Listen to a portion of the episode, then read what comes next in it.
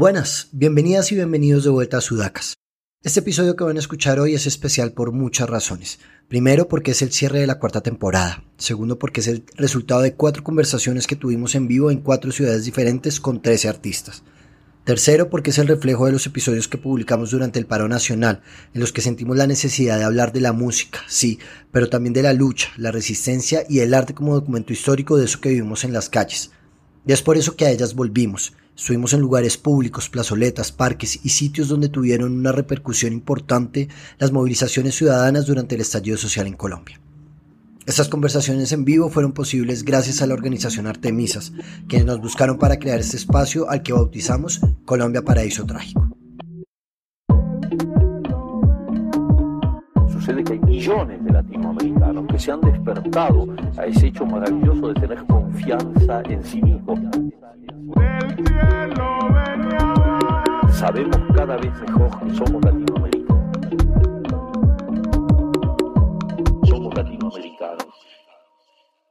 Nuestra primera parada fue Santa Marta, un 14 de octubre, el mismo día en que la selección Colombia jugaba contra Ecuador por las eliminatorias del Mundial, lo cual nos enfrentó a unas calles vacías en una plaza del Parque Bolívar con muy pocas personas que deambulaban fuera de la coyuntura del partido y un grupo que decidió sentarse bajo las carpas a escuchar a Walter Hernández, mejor conocido como Índigo de Sistema Solar. Desde, desde Sistema Solar, cuando comenzamos y todo el proceso, siempre nos conectamos con lo que estaba pasando en nuestros territorios pero en lo personal eh, y, el tema de la conciencia ambiental también. Hablamos sobre sus luchas y los ideales que han acompañado a la banda desde su creación, un mensaje que los vincula profundamente con la naturaleza.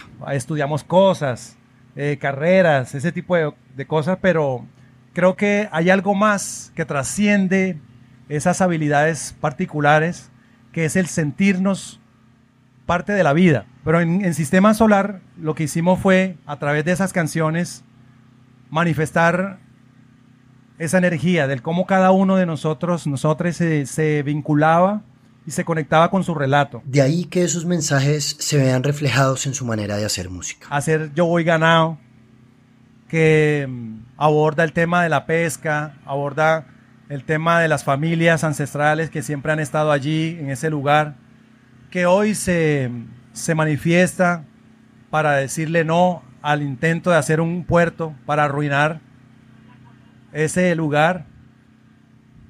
Decirle a Cajamarca y a todo el país que la megaminería es un desastre, es, es una, una experiencia eh, de muerte, para nada de vida.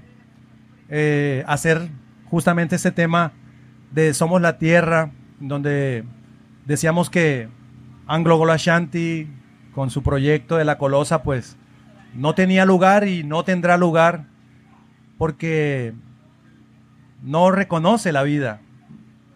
Cuando se desconoce la vida, pues hay inconveniente, hay problemas.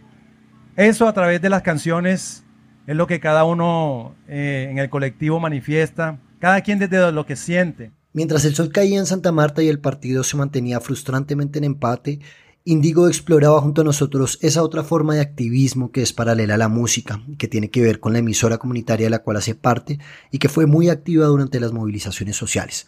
Nos contó sobre la manera en que desde Bocaribe registraron la coyuntura del estallido. Lo que hicimos fue desde un lugar de la ciudad, que es el suroccidente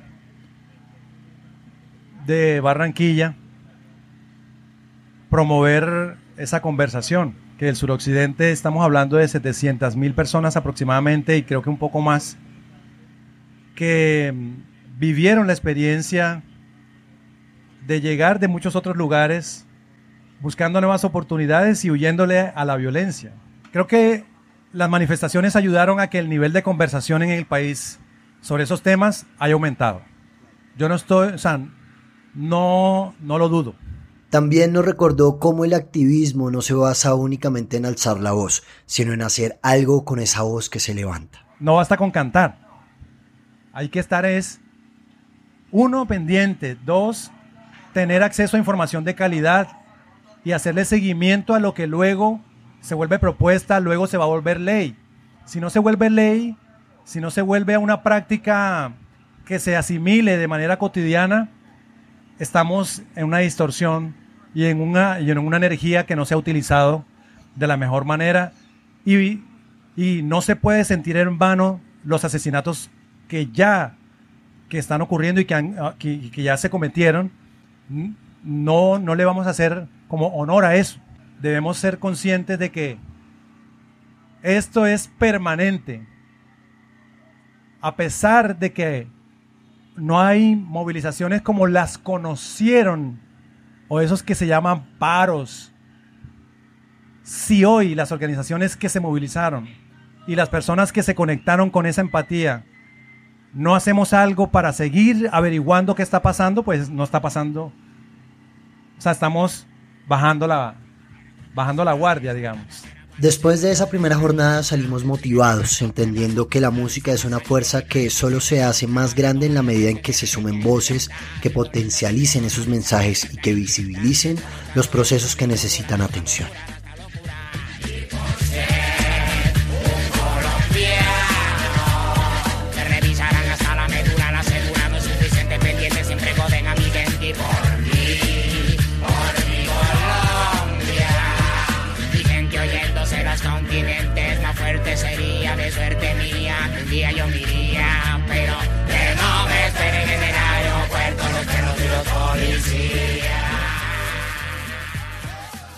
Allí la segunda parada era Medellín, la ciudad de la eterna primavera, que nos recibió con un cielo más bien roto, una lluvia de esas que hacen posponer planes, pero no nuestra charla. A medida que la lluvia disminuía, nos fuimos adentrando en las calles de Medellín junto a Susana Boreal, jeque de Club Peligrosos y Ciro Censura, coordinador del Grafitur de la Comuna 13, con quien entendimos esa relación impresionante que emerge allí y desde el arte cobija procesos sociales constantemente. El arte como tal es una actividad política.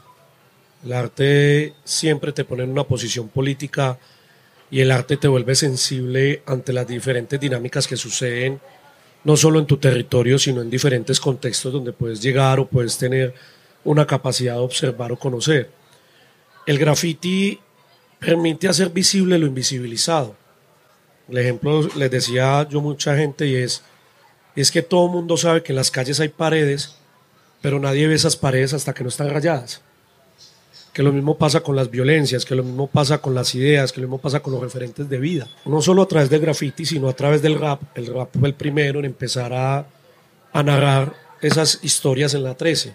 Y yo creo que en la mayoría de Medallo, como lo fue también el punk, como lo han sido la canción social, entre otras, otros géneros, donde empezamos a contar lo que pasaba y empezamos a entender de que un montón de violencias, un montón de sensaciones y problemáticas que estaba viviendo yo también lo estaba sintiendo otra persona alrededor, pero que entonces el vecino estaba viviendo otro dolor que yo no vivía, pero que también entendimos de que no teníamos que ser la causa para luchar por la causa. Y es que de esos mismos procesos de resistencia que se han fortalecido en la comuna, se alimentaron las calles durante el paro nacional, y de allí la imagen de Susana Boreal, una mujer que dirigiendo una orquesta llenó de sonoridad un espacio vacío en el que solo habitaba la incertidumbre. Me di cuenta que a pesar de que ya sabía que la música, o sea, y el arte son medios para, para resistir y de transformación y de mandar mensajes súper poderosos, pues era la primera vez que yo lo sentía como en carne propia, porque además, claro,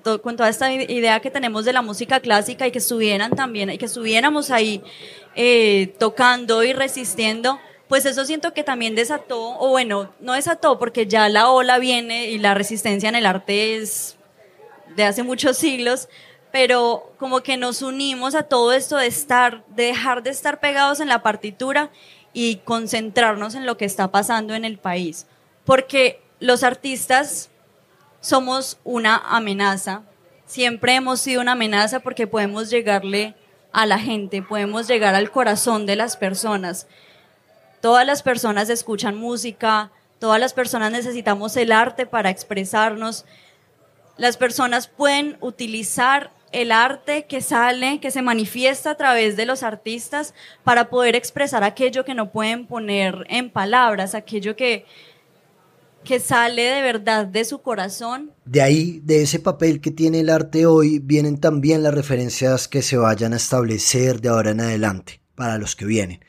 Jeque de Club Peligrosos lo decía así esa tarde-noche en Medellín. El tiempo avanza, el cuerpo se desgasta, hay muchas cosas que no logramos, pero los que vienen, que lo están admirando a uno, después de ese trajín que uno, que uno ha tenido, pues les ahorra muchas cosas a través de los consejos, de las prácticas, de otro tipo de cosas para que suban. Pero no simplemente es la acción del arte como tal, sino cómo comunica el arte. ¿Qué vas a decir? ¿Cómo lo vas a decir? ¿Por qué lo estás diciendo? Digo, los que somos y los que estamos haciendo esto y los que tenemos la oportunidad de amplificar un mensaje, eh, sigámoslo haciendo. Que así el otro no sea tan famoso, no tenga tantos números o algo, pues también luego va a coger un micrófono y va a seguir amplificando. Y en esa minoría luego nos vamos a volver en una gran masa consciente, una masa consciente. Y entonces de allí es donde se empieza a pensar en el arte como eso que hace visible lo que para otros es invisible o fácilmente ignorable. Y por eso es importante el lugar desde el cual se enuncian las distintas maneras de hacer arte que incomode, que denuncie y que ayude a despertar. Ciro cree eso. No todo el mundo va a tener la valentía de tomar un micrófono, un aerosol, una crayola, un lápiz y escribir. Pero ese alguien o esa alguien va a escuchar una canción como No a Sara de la muchacha y se va a identificar y la va a compartir porque dice, esta también es mi lucha. Esta también es la mía, por la que yo lucho, por la que yo quiero que esta mierda cambie. Más que cambie, se transforme. El arte se crea para empezar a constantemente generar y construir otras realidades, otras verdades. Nuestros territorios están llenos de un montón de artes un montón de sueños, un montón de ideas, un montón de luchas. Si yo como artista de rap no me paro en una posición política sobre lo que sucede en mis territorios en mi país, fracasé como rapero. Y si en el marco del paro nacional los artistas y las artistas no se hubiesen movilizado, no hubiéramos hecho nada. Porque son las voces de muchos que no tienen voces, de los que ya no tienen voz. Porque es que dicen, ah, es que esa no es la manera de protestar. Pero nosotros hemos pintado murales y no los borran. Lucas Villa bailaba y lo mataron. Dylan marchaba y lo mataron. Hacemos canciones y videos y no lo censuran. ¿Cuál es la lucha de los pueblos si no va a ser también a través de lo que tenemos a las manos, pero también no satanizar al parcero o la parcera que se pone una chaqueta o una camiseta en su rostro? En un país donde alzar la voz sentencia de muerte. A mí no me asará su pistola. Yo también tengo hambre de matar. Pero a mí esos fierros no me gustan.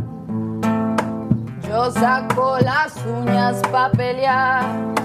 Y a mí que me disparen de frente. Y que sean la puerta de mi casa. Porque yo me muero en tierra mía. Y a mí de esta tierra no me sacan, ni a mí que me disparen de frente. Y que sean la puerta de mi casa. Porque yo me muero en tierra mía. Y a mí de esta tierra no me sacan. La siguiente parada en este viaje era Cali, la capital de la resistencia, uno de los focos más fuertes durante el paro nacional, una ciudad rebelde e inquebrantable. Allí nos encontramos con Pat Prado, Esteban Copete y Afro Legends. Eh, yo creo que en Cali, desde el 21N o incluso desde antes, ya había una inconformidad, eh, como en se manejan los recursos, cómo se maneja el tema de la cultura también, que se vuelve como para sacar pecho un poco algunos y otros acá haciendo que, ah, nosotros creando una ciudad cultural y otros allá diciendo que, que somos un distrito cultural, pero en realidad haciendo una lupa a la ciudad no hay garantías para los artistas. Entonces, como que yo desde lo gráfico o desde mi, desde mi sector gráfico, después de que, gracias a los MISAC, nos quitaron la venda de Sebastián de la Alcázar tumbándolo, como que todo el mundo se, se, como que sintió ese, yo lo defino así como, como el espíritu de Buciraco nos, poseía a todos acá y ya todo el mundo empezó, ya esto, esto ya no tiene vuelta atrás, ya no somos los mismos.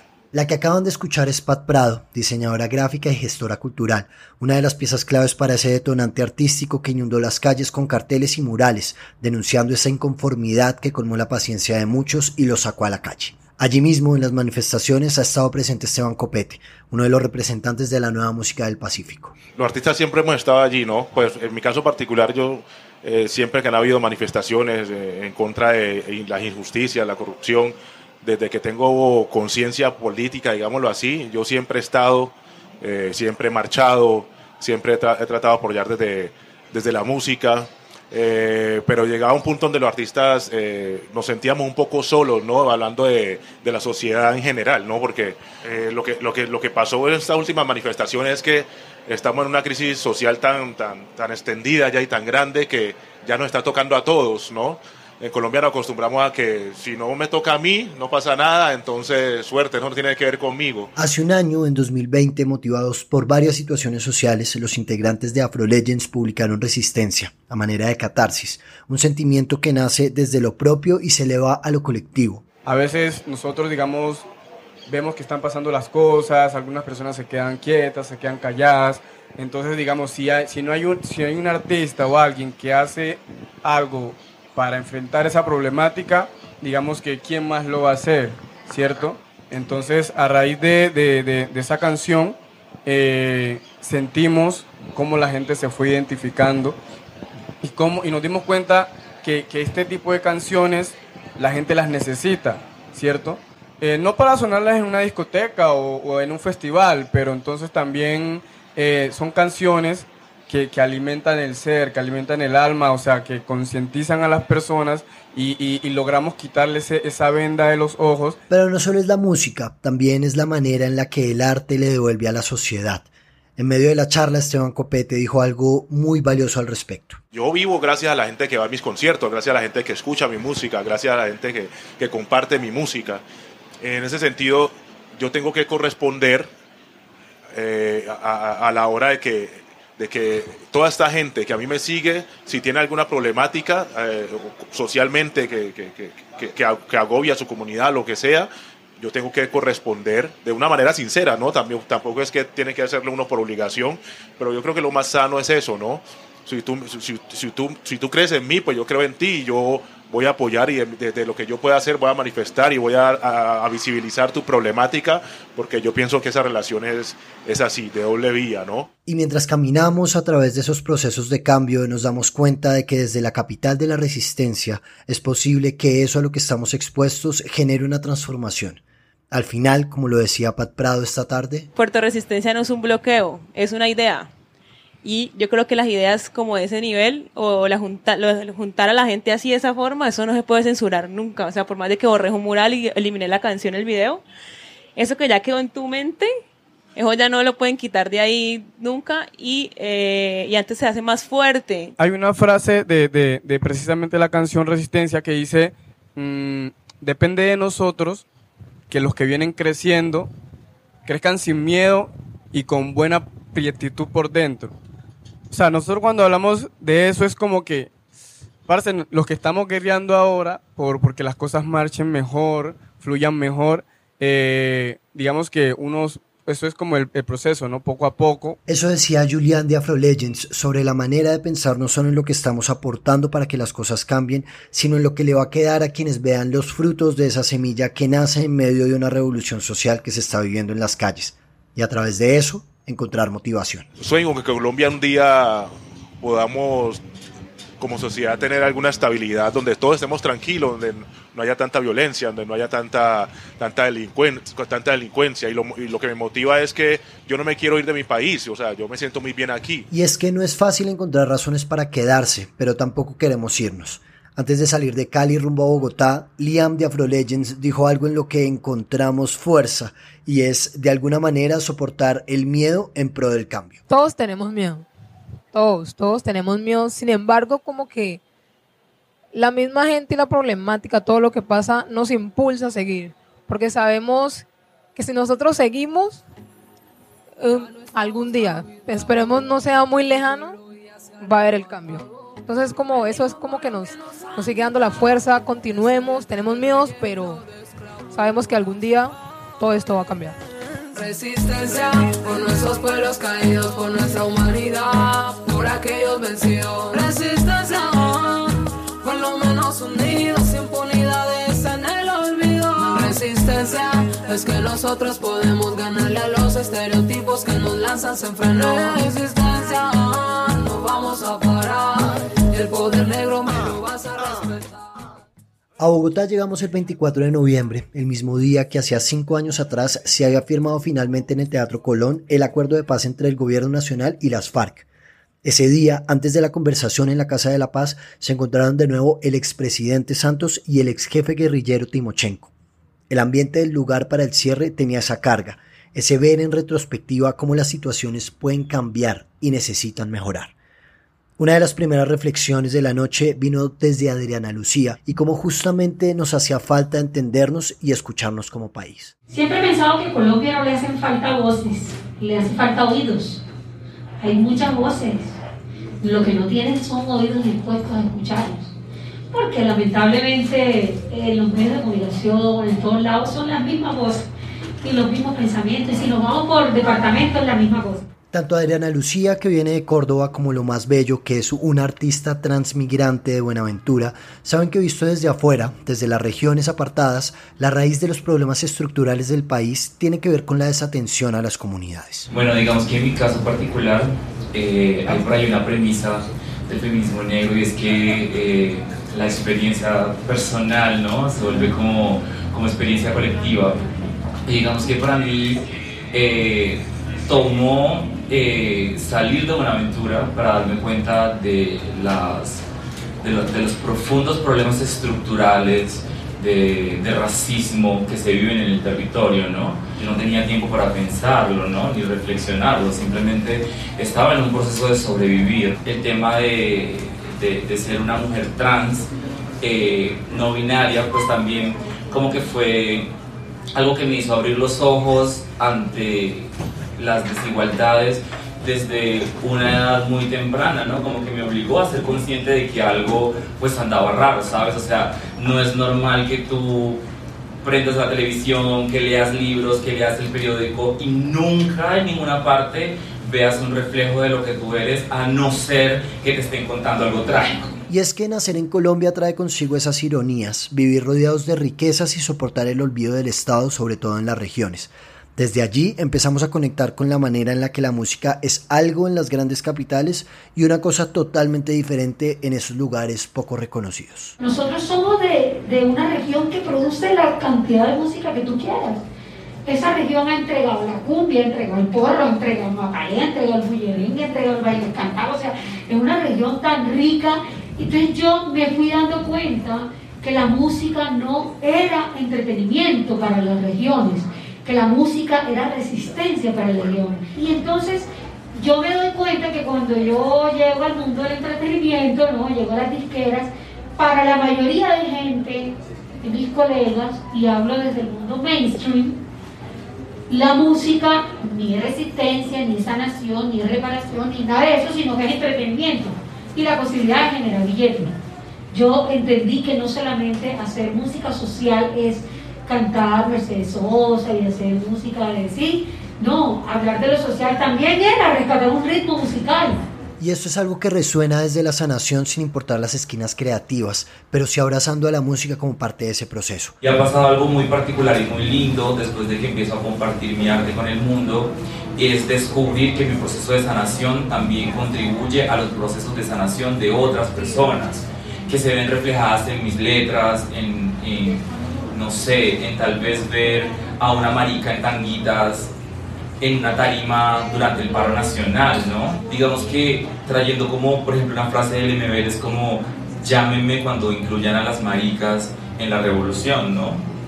Y a veces como que estos temas de, de pensarse un país diferente, pues se lo piensa la misma gente en Colombia, blanca, mestiza, heterosis, y no contempla que hay otras realidades muy distintas y que si estas realidades no están incluidas en estos procesos de paz, de reconciliación, pues sencillamente nunca vamos a lograr esos objetivos, ¿no? Siempre ha nacido el arte desde esa concepción de también como crear memoria histórica, ¿no? Nosotras nunca vemos en los libros de historia, aquí no había travestis cuando hubieron los procesos de independencia, ¿no? Aquí no había maricas, aquí hay algo que vale la pena tener en cuenta y es que las formas de resistencia encuentran maneras que no siempre son literales. A lo largo de estos viajes escuchamos voces y actos de movilización que vienen desde la música, el graffiti, el muralismo, las disidencias de género, el activismo medioambiental y la radio comunitaria, Nos enfrentamos a la idea de que las luchas personales se encuentran con una motivación en la colectividad, que todas las luchas son válidas y que la inclusión entre toda esa amalgama de voces es ahora más necesaria que nunca, en un país que busca constantemente la reparación de brechas sociales. Cuando yo fui a Puerto Resistencia, después de todo, y me abracé con las mamás de las ollas comunitarias, y vi que ellas vieron el valor de... Porque no nos digamos mentiras, lo grave de esto no era que uno lo hiciera, lo grave de esto era que cuando una persona, que esto nunca le ha importado, ve que una persona como, no sé, Santiago de la Romano, nosotros hacemos esto, o como que yo abrazo, le da dignidad a la gente. No porque nosotros seamos lo máximo, todo lo contrario, sino porque antes podía decir, esa gentuza por allá, son una gente por allá, pero cuando tú visibilizas esa parte de la película que no sale en televisión, tú le dices, ah, pero esta persona se parece a mí. Ah, pero este es como yo. Ah, pero es que pude ser yo. Entonces, eso nunca lo han mostrado los medios. Y cuando tú le dices a una mamá, tú eres valiosa, tu hijo es importante, tu hijo no merece morir de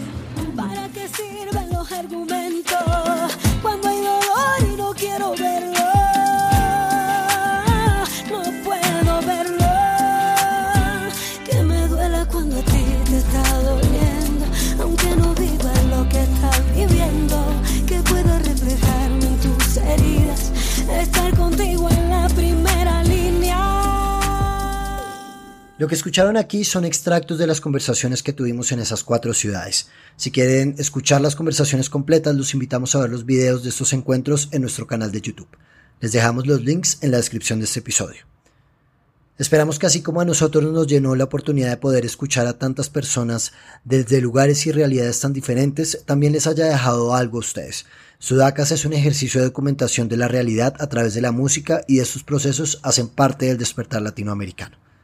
Gracias por escuchar y nos vemos nuevamente en la próxima temporada. Sudacas es posible gracias al apoyo de 070, a María Fernanda Fitzgerald y Goldie Levy en la edición, Ana Sofía Ocampo en el diseño y Eduardo Santos en redes sociales. También es posible gracias a la infinita generosidad de Lorena Rojas, Germán Beltrán y Felipe Narváez, nuestros miembros en la comunidad de Patreon. Ustedes también pueden hacer parte de estas membresías y recibir contenido exclusivo siguiendo el enlace que aparece en la descripción del episodio. Si les gustó este capítulo, compártanlo en sus redes. Es la mejor manera de crecer y llegar a más personas.